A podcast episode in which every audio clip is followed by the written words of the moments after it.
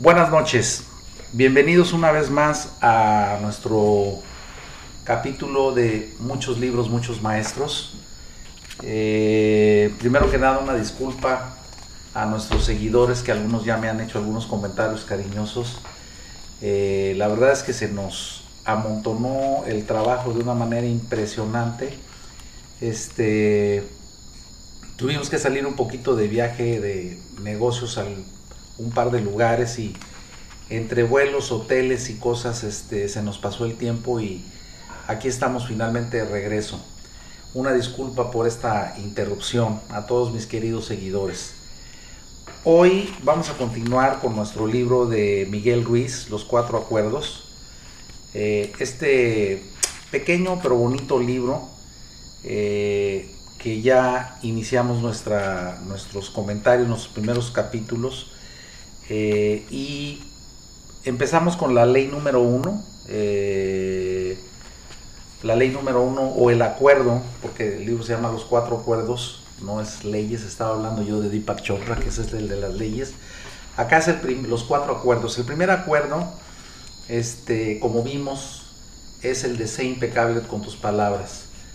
Ese, este acuerdo de ser impecable con tus palabras, creo que es el más importante de todos los acuerdos de este libro. Sin embargo, o a pesar de ser el más importante en lo personal, siento que es el más difícil, eh, y hablo en primera persona, eh, es tan difícil dejar de hacer una crítica a alguien por alguna situación que no nos va bien o con la que no estamos de acuerdo. Cuando alguien no hace lo que se espera de él o lo que uno espera de él, o por lo contrario, cuando alguien hace lo contrario de lo que uno esperaba de él, es no quiero decir prácticamente imposible, pero mucho, mucho, muy difícil ser impecable con nuestras palabras. Eh, dejar de hacerlo, dejar de hacer ese comentario con nuestros amigos, con nuestros compañeros en Radio Pasillo, el chisme, el mitote, como llama eh, Miguel Ruiz, el mitote es el, ese veneno que, en el que nos disolvemos cuando estamos en el comedor, en Radio Pasillo, echando el cafecito y entre varios amigos empezamos a, hablar de manera no completamente ética de alguna persona que no está ahí con nosotros. Eso es eh, no ser impecable con sus palabras y por eso eh, lo considero el más difícil de todos los, de los cuatro acuerdos. Sin embargo, el ser impecable con sus palabras, tengo no muchas personas que lo son, realmente son pocas las personas que conozco que son impecables con sus palabras, o casi siempre son impecables con sus palabras. Y la verdad es que lo que ellos generan, la energía que esas personas generan, es realmente productiva, proactiva, armónica y genera siempre positivismo y genera buenos resultados. Y el lado contrario, las personas que tienen ese o que tenemos esa tendencia a la crítica malintencionada o maligna, generalmente terminamos, no generalmente, siempre terminamos generando una situación eh, de la que nos lamentamos posteriormente. Y lo digo por experiencia totalmente personal. El segundo acuerdo que vimos en el, en el siguiente capítulo fue el, acuerdo, el segundo acuerdo de, Miguel Ruiz, que es el de no te tomes nada personal. Este a mí me gustó mucho porque se me hace muy importante también como el primero, pero se me hace mucho más fácil de llevarlo a cabo porque como que lo único que necesitas es elevarte tantito a un estado de conciencia, de observación, y en cuanto entras en un estado emocional en el que algo o alguien te empieza a molestar y te das cuenta y puedes observar que te estás, que te estás molestando con esa persona, que estás generando, porque el, tema no es que te molestas con la persona, el, que genera el veneno y lo absorbe y se lo traga eres tú. Tú puedes estar muy molesto con una persona, tú puedes estar furioso, indignado con una persona, o no, estas dos cosas a esa persona no le afectan, al que le afectan es a ti. O sea, si tú estás iracundo, enojado, eh, vengativo, eh, resentido con una persona por un periodo de tiempo corto o pues tienes años estando resentido con esa persona, la única persona que se está comiendo ese veneno de ese resentimiento eres tú. Entonces, en el momento que te das cuenta, que tomas conciencia de, que de, que, de que estás sintiendo, físicamente estás sintiendo ese malestar de la ira, del resentimiento, de los celos, del enojo, eh, en el momento que sientes, que observas en tu organismo y sientes que hay ese malestar, pues ese malestar lo sientes simple y sencillamente porque te está haciendo daño. Por eso lo sientes, porque te estás haciendo daño. Entonces, en ese instante que te das cuenta, el acuerdo de no tomar nada personal es el entender que esa persona lo que dijo, lo que hizo, no lo hizo o lo dijo por ti, fuiste simplemente el detonador y él trae toda una historia detrás de enojo, de karma, de, desequilibrios, de afectaciones que lo hicieron reaccionar de esa persona, a esa persona de esa manera.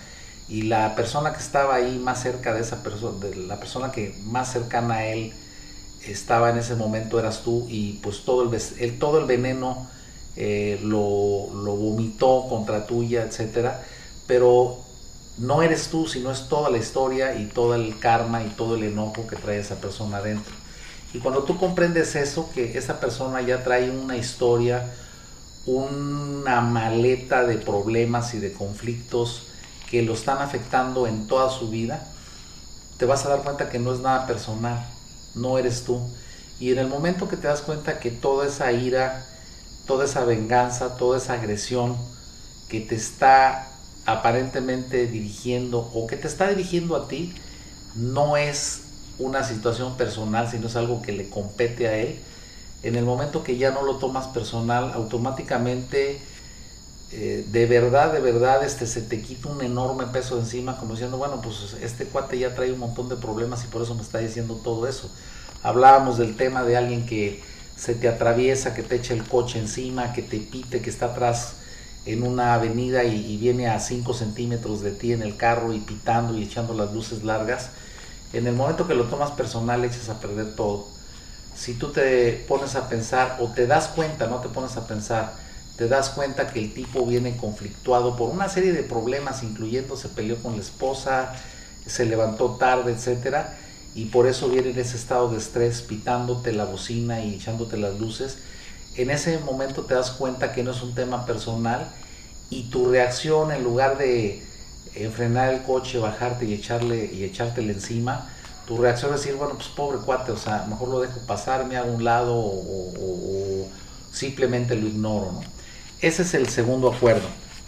Y la verdad es muy útil. Yo ya, este, aquí en mi computadora eh, tengo un papelito amarillo pegado de esos pegotes que dice no te tomes nada personal y cada vez que estoy en una junta en Zoom o en Teams con equipos de trabajo y de pronto se empiezan a calentar las cosas, alguna discusión por algún tema, cosa que es muy frecuente en las juntas de trabajo, simplemente volteo mi mirada a ese papelito de no te tomes nada personal y de verdad, de verdad se los doy, así se los transmito y los comparto como un regalo valioso no tienen idea de la cantidad de energía que vacía uno, que, que, que limpia uno nada más tomando conciencia de que pues no es personal, o sea, la gente está en su chamba, todo el mundo tiene deadlines, todo el mundo tiene tareas que terminar, todo, el mundo tiene hijos esperándolo, todo el mundo está eh, con problemas económicos y bueno, eh, los puntos de vista se difieren y salen las discusiones.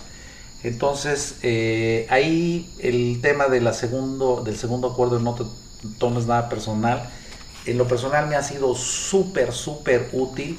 De verdad, escríbanse un papelito, pónganlo en su computadora, pónganlo en el espejo del carro, en el retrovisor, pónganlo un, hagan un cuadrito y pónganlo en su escritorio, donde ustedes más estén, les va a funcionar de una manera sensacional, se los garantizo.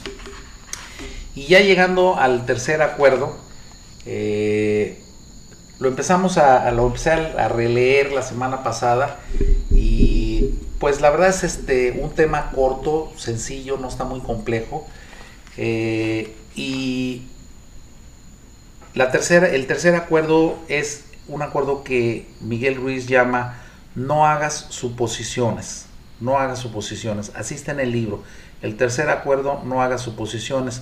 Yo lo, lo cambié un poquito y le puse un par de frases que para mí es lo mismo, pero lo dice de una manera más comprensible para mí. Eso de no hagas suposiciones yo le puse como no asumir nada. O sea, no asumas absolutamente nada en ninguna ocasión. Y o no des las cosas por hecho. Yo creo que no asumir las cosas, no asumir cosas es el, la traducción que o, o, la palabra que a mí más me, me dice, ¿no? De qué se trata este acuerdo. Y Miguel Ruiz dice, tendemos a hacer suposiciones sobre todo. El problema es que al hacerlo, creemos que lo que suponemos es cierto. Juraríamos que es real. Hacemos suposiciones sobre lo que los demás hacen o piensan nos lo tomamos personalmente y después los culpamos o reaccionamos enviando nuestro veneno emocional con nuestras palabras por algo que asumimos o damos por hecho o suponemos. Ese es básicamente el meollo del asunto del tercer acuerdo. Eh, nos dice Miguel Ruiz, todas las tristezas y dramas que hemos experimentado tienen sus raíces en las suposiciones que hicimos a través de nuestra vida eh, durante el día a día, cosas que tomas personalmente. Producimos mucho veneno emocional, generamos mucho desconfort, mucho veneno, mucho sentimiento negativo eh, durante el día a través de asumir cosas. ¿Qué es asumir cosas? O sea, ¿cómo, podríamos definir qué es, qué es, qué es asumir cosas? Eh, y ahorita voy a un ejemplo y después voy a la explicación. Aquí nos pone Miguel Ruiz un ejemplo que dice, andas de paseo y ves una persona que te gusta, se vuelve hacia ti, te sonríe y después se aleja. Solo con esta experiencia puedes hacer muchos escenarios, muchas suposiciones. Con ellas es posible crear un sinfín de fantasías, un sinfín de fantasías. ¿Qué nos dice aquí? Es un ejemplo muy sencillito, muy, muy plastilina uno, eh, que pues en cualquier lugar, en el supermercado, en el estacionamiento, este, la verdad a mí no me pasa eso, pero bueno, este, una persona te ve, te sonríe y después este, continúa haciendo lo que dejas. Lo que Miguel Ruiz quiere decir, bueno, a lo mejor yo puedo asumir, le gusté a esa persona, le intereso, o me quiere echar los perros, o no sé, puedes tomar una serie de suposiciones. Pero eh, ese mismo ejemplo tan, tan sencillo de, de encontrar una persona en algún lugar, me sonrió, dio la vuelta y se fue, yo trataría de llevarlo a un al mismo ejemplo, pero con una connotación un poco más agresiva o negativa. O sea, ¿qué pasa si yo voy caminando y de repente alguien en el camino eh, se topa conmigo, me empuja en el hombro, como sucede frecuentemente, chocas con una persona, como si te hubiera empujado violentamente y tú volteas o normalmente voltea uno molesto, eh, uno puede asumir unas cantidades de situaciones como estas, o sea, no se fijó o le caigo mal o me está agrediendo. Y si nosotros erróneamente suponemos que esa acción, ese hecho que ocurrió, fue porque la persona nos quería agredir intencionalmente, porque le caemos mal o por cualquier cosa, nuestra reacción puede desencadenar una serie de conflictos verbales que se pueden llegar hasta los puños, como sucede normalmente. Eh, yo tengo una experiencia personal en la que durante muchos años que trabajé con muchísima gente en los lugares donde trabajaba, yo soy hotelero, eh, pues andaba por todas las áreas del hotel este, y soy una persona que normalmente estoy pensando, pensando, pensando, pensando, pensando. La respuesta de eso es mi ascendente es Mercurio. Soy ascendente en mi carta astrológica, soy ascendente en ah, Virgo. Entonces el planeta de mi ascendente es Mercurio y Mercurio es pensamiento constante, o sea, estoy piense y piense y piense y tengo una, tengo una pensitis aguda normalmente, pienso en la noche, pienso en el día, pienso en el avión, pienso antes de dormirme, pienso cuando me levanto. Eh, alguna persona me está platicando algo y una de sus palabras ya me hizo estar pensando en otra cosa y ya no le terminé de escucharlo. Entonces yo cuando caminaba por los pasillos de los hoteles, salía de mi oficina rumbo a algún lugar en específico de la propiedad y normalmente en el instante que me paro del escritorio y voy a hacer hacia algún lugar, eh, me empiezan a llegar pensamientos sobre cosas que tengo que hacer pendientes, decisiones que tengo que tomar. Y entonces voy pensando, pensando, pensando y 10 minutos después me encuentro en un lugar alejado de mi oficina y ya recuerdo a qué fui y ejecuto la acción a la que fui. Sin embargo, prácticamente no recuerdo qué pasó en esos 10 minutos que anduve caminando por todos lados. Esa es mi naturaleza y ese es, ese es quien soy yo soy una persona que se abstrae en sus pensamientos, que tiene una, eh, no, no, quiero decir capacidad, sino una obsesión por estar pensando, no, no una obsesión, una naturaleza en la que siempre estoy abstraído pensando. Y a final de cuentas, el radiopasillo y el rumor y el, lo, que, lo que llamamos nosotros, ahora llaman en factor humano, el clima laboral, cuando le preguntan a la gente cómo es tu jefe o cómo evalúas a tu director, etcétera, etcétera, eh, para mi sorpresa salían una cantidad de comentarios de que es que es muy déspota, es que siempre está enojado, es que no saluda, eh, pasó junto a mí, ni siquiera me dijo buenos días, eh, pasó junto a mí y no me saludó, pasó junto a mí y no me sonrió. Y el clima laboral mostraba que la gente pensaba que era extraordinariamente déspota, es una de las palabras, este, maleducado, enojón, gruñón, eh, etcétera. Y la verdad, las, y muy serio, y la verdad las cosas que de serio nunca me consideré serio, yo nunca me consideré serio, nunca me vi como una persona seria para nada, pero esa es la, la, esa es la imagen que tienen de mí en muchos lugares en donde trabajé. Y el tema de déspota, no saluda, no sonrió, le dije buenos días y no me contestó. La verdad de las cosas es que no me acuerdo a quién vi en esos 10 minutos que estuve caminando. No recuerdo a ninguna persona, nada, porque iba totalmente abstraído. Entonces, este ejemplo lo que nos dice es la imagen, o sea, lo, lo que la otra persona está percibiendo de ti y que asume que estás enojado o que eres grosero o que no te cae bien o que estás molesto con él, está asumiendo y está tomando una, está tomando un acuerdo, o sea, está eh, dando por hecho, dando por sentado, asumiendo que tú eres de esa manera o que tú no le saludaste por alguna razón. De hecho, si yo paso caminando y no saludo a una persona, es posible que no solamente asuma que soy maleducado, sino a lo mejor asume que estoy molesto por alguna cosa que hizo o por alguna cosa que dijo. Y ahí es donde empezamos a armar nuestras historias mentales, ¿no? No, es que eh, debe de estar enojada conmigo, debe de estar este, molesto conmigo porque no hice esto o porque hice aquello, o está molesto conmigo, enojado conmigo porque dije esto o porque no dije aquello. Y eso nos lleva a una paranoia y a una serie de reacciones equivocadas. Eh, nos dice aquí nuestro querido este, chamán Miguel Ruiz, eh, como decía, producimos mucho veneno emocional haciendo suposiciones y tomándonoslas personalmente. Como tenemos miedo de pedir una aclaración, hacemos suposiciones y creemos que son ciertas. Eso de tenemos miedo, eso sí lo he visto en mucha gente, en muchas circunstancias, en muchas ocasiones. O sea, hay gente que tiene miedo de hablar con su jefe para manifestar alguna inconformidad. Eh, ya sea que su salario, sus condiciones de trabajo o alguna situación injusta y simplemente asume que su jefe se va a enojar o que su jefe no le va a hacer caso o que su jefe, etcétera, y uno va perdiendo oportunidades y va complicándose la vida por asumir cosas y darlas por hecha sin tomarse el tiempo y el valor de enfrentarlas o ir a preguntar. Eh, Dice Carlos aquí, otro ejemplo, que este ya va un poco mucho más serio a, que viste una persona. Dice Carlos, dice, por ejemplo, decides casarte y supones que tu pareja ve el matrimonio de una misma manera que tú. Después de vivir juntos descubres que no es así. Esto crea muchos conflictos, sin embargo, no intentas clarificar tus sentimientos sobre el matrimonio.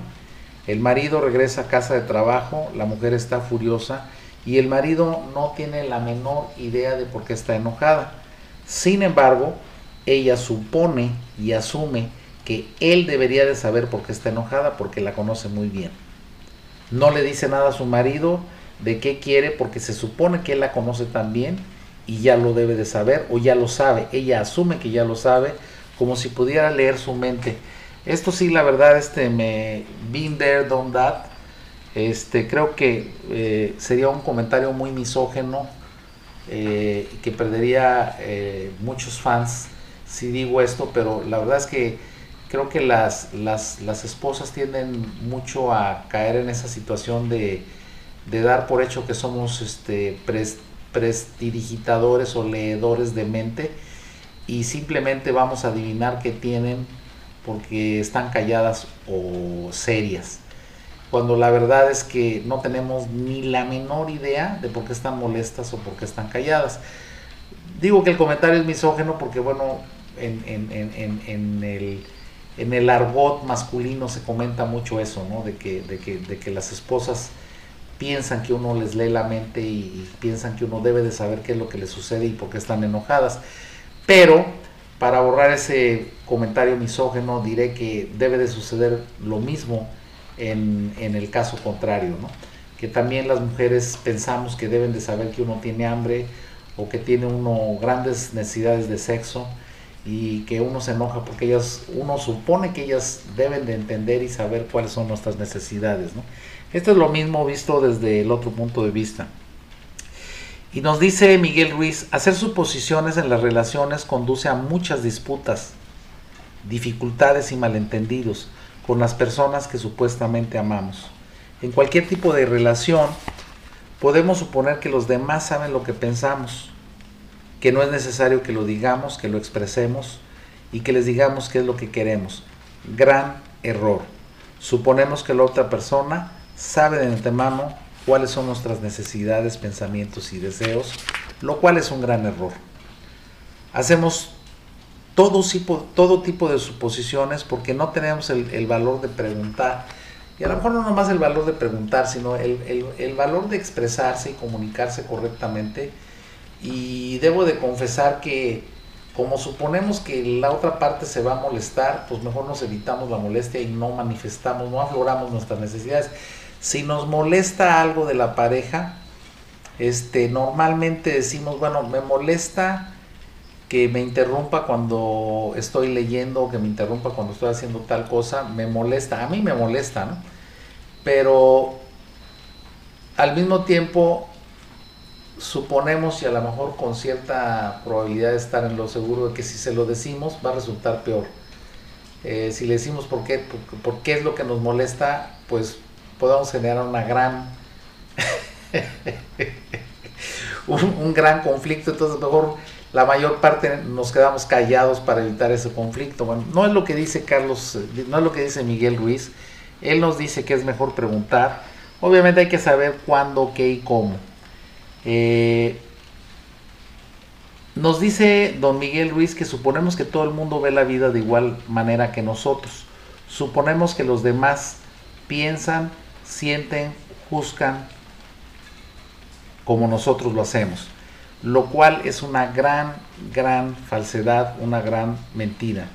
Después hace sus posiciones y una de ellas, mi amor cambiará a esta persona, lo cual no es verdad. Y aquí voy a hacer un pequeño comentario.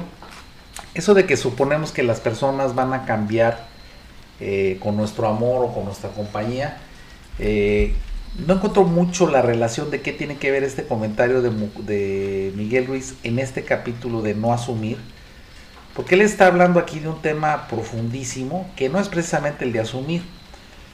Aquí lo que dice Miguel Ruiz es, a menudo cuando inicias una relación con alguien que te gusta, tienes que justificar por qué te gusta. Solo ves lo que quieres ver y niegas lo que algunos aspectos niegas algunos aspectos de esa persona que no te gustan tanto. Te mientes a ti mismo con el único fin de sentir que tienes razón. Después hace suposiciones y una de ellas es mi amor cambiará a esta persona. Eh, aquí sí quiero hacer una, quiero compartir un, una cápsula de sabiduría de uno de mis grandes, grandes maestros eh, de la Juanes University, un tipo que admiré enormemente, cuyo nombre es Ananda Giri. Él era, él era uno de los acharyas, perdón, él era uno de los acharyas este, en la Juanes y eh, yo tuve la oportunidad en alguna ocasión tuve la oportunidad de, escuchar una de sus magistrales conferencias este, sobre este tema, ¿no? De que asumimos que una persona va a cambiar cuando tenga hijos o cuando se case o cuando suceda alguna cosa. Y una de las grandes verdades y de las más dolorosas que nos enseñó él fue que no van a cambiar, que las personas no cambiamos, ¿no? Las posibilidades de que una persona cambie son prácticamente cero. Eh, se requiere, de hecho, eh, no cambiar cuando nosotros estamos tratando de cambiar, cuando nosotros estamos tratando de cambiarnos, generamos conflicto. Y básicamente eh, la enseñanza que les quiero compartir fue una pregunta que nos hizo Ananda Giri en una reunión que tuvimos en México, ahí en el centro Banamex, en el hipódromo. Y dio una conferencia magistral sobre pues un poquito los estados de conciencia, la iluminación, etcétera, etcétera. Pero dentro de la conferencia, a mitad de la conferencia hizo una pregunta que dejó a los más de 2.500 asistentes prácticamente azorados, eh, azorados con la respuesta. Y la pregunta que hizo Ananda Giri a mitad de su conferencia, y fue una, una, pregunta abierta al público, les dijo Ananda Giri, a, la pregunta abierta a la audiencia, dijo, ¿qué consideran ustedes que sea una excelente relación entre dos personas? ¿Cuándo, podrían llamar ustedes? ¿Qué, características o qué cualidades tiene que tener una relación eh, buena, excelente o casi perfecta entre dos personas? Eh, y dejó abierta la pregunta, había ya unos edecanes que pasaban el micrófono entre las filas y la gente levantaba la mano. Y bueno, eh, tuve la oportunidad de escuchar, pues no sé, este, 20 respuestas diferentes de diferentes personas de diferentes edades, de diferentes sistemas de creencias, etcétera, que trataban de definir lo que era una relación perfecta entre dos personas. Entre dos personas puede ser una pareja. Eh, la, mayor parte, la, mayor parte de la gente se refirió a la relación entre dos personas con la pareja, o se lo refirió a, su pareja y él. Pero la relación entre dos personas puede ser la relación entre madre e hija, o una relación entre dos personas puede ser entre padre e hijo o madre e hijo, o entre hermanos. O sea, dos personas que tienen una relación muy fuerte es una relación. Y las, eh, y las respuestas que la gente empezó a dar eh, una por una de qué era una excelente relación en dos personas, eh, fue de, desde todos los extremos del pensamiento. la gente empezó a hablar de que una relación era excelente cuando había apoyo mutuo, cuando las personas estaban ahí para apoyarse siempre, otras personas dijeron que una relación perfecta era cuando dos personas se comprendían. Otras personas eh, hablaron del respeto, otras de la, del, apoyo, otras de la comprensión. O sea, hubo toda clase de respuestas para tratar de definir cuál era una relación perfecta entre dos personas. El amor, el romance, eh, la prudencia, el apoyo, etc.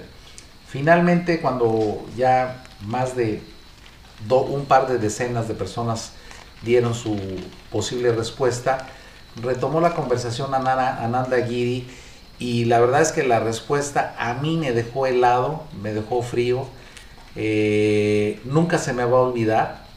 La recuerdo, fue una, fue una conferencia que dio él hace, pues debe de ser más de 15 años cuando fui yo a esa conferencia en el, en el Distrito Federal lo que antes era el Distrito Federal, ahora Ciudad de México.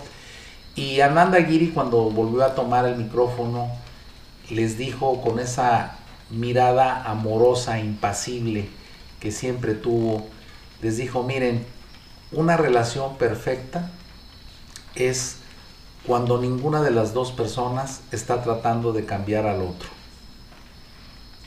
Punto final. Una relación perfecta es cuando ninguna de las dos personas está tratando de cambiar al otro. Y zúmbale, ¿no? Fue, fue un golpe eh, directo a la cara entre la frente y la nariz con la que derrumbas a cualquier persona en un instante. Eh, porque con una respuesta así, bueno, eh, te vas al piso, ¿no? Porque siempre, siempre, siempre que hablas de una mala relación, inevitablemente la persona que está enfrente de ti tiene la culpa. O sea, el, villano, por supuesto, siempre es el otro.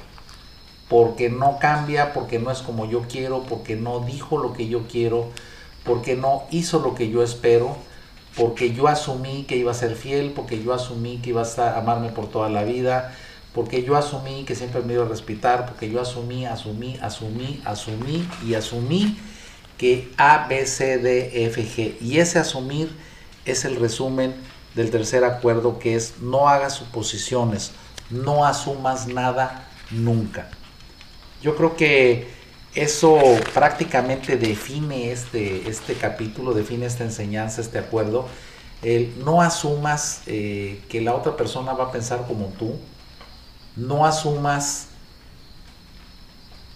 el por qué la otra persona hizo o no hizo algo, o por qué dijo o no dijo algo, y sobre todo, eh, y eso pasa en la vida cotidiana y, no necesitamos irnos al matrimonio o una relación tan conflictiva, en el trabajo, en la vida diaria, nosotros asumimos cosas constantemente. Este, llegó mi amiga y no me saludó, no me trajo el café, este, no me abrió la puerta del carro, no me guardó un lugar en el comedor, eh, se fue, o sea, y, y, asumimos, ah, es que está enojada, es que está celosa porque me dieron a mí el premio del mejor colaborador, o es que me tiene envidia porque estrené ropa o estrené zapatos, y uno empieza a elaborarse una serie de situaciones y razones que son totalmente falsas, efímeras y solo existen en nuestra imaginación y solamente van a generar conflictos y malas interpretaciones.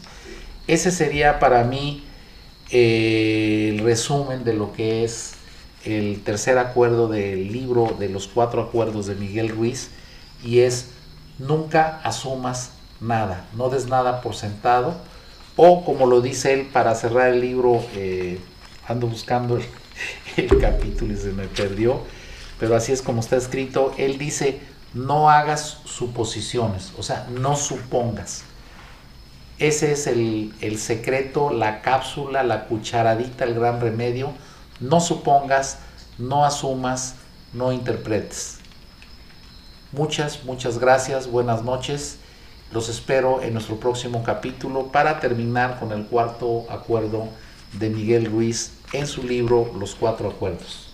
Buenas noches, muchos libros, muchos maestros. Por favor, por favor, por favor, denle like para inflar nuestro ego. Compártanlo, eh, copien el link, envíenlo a sus amigos. Queremos tener un poquito más de fans. Vamos creciendo muy lentamente porque no tenemos dinero para eh, hacer marketing ni tiempo. Eh, lo único que tenemos es muchas ganas de compartir toda la grande sabiduría de muchos libros y muchos, muchos maestros. Gracias. Hola, soy Rafael Carranza y te doy la bienvenida a muchos libros, muchos maestros.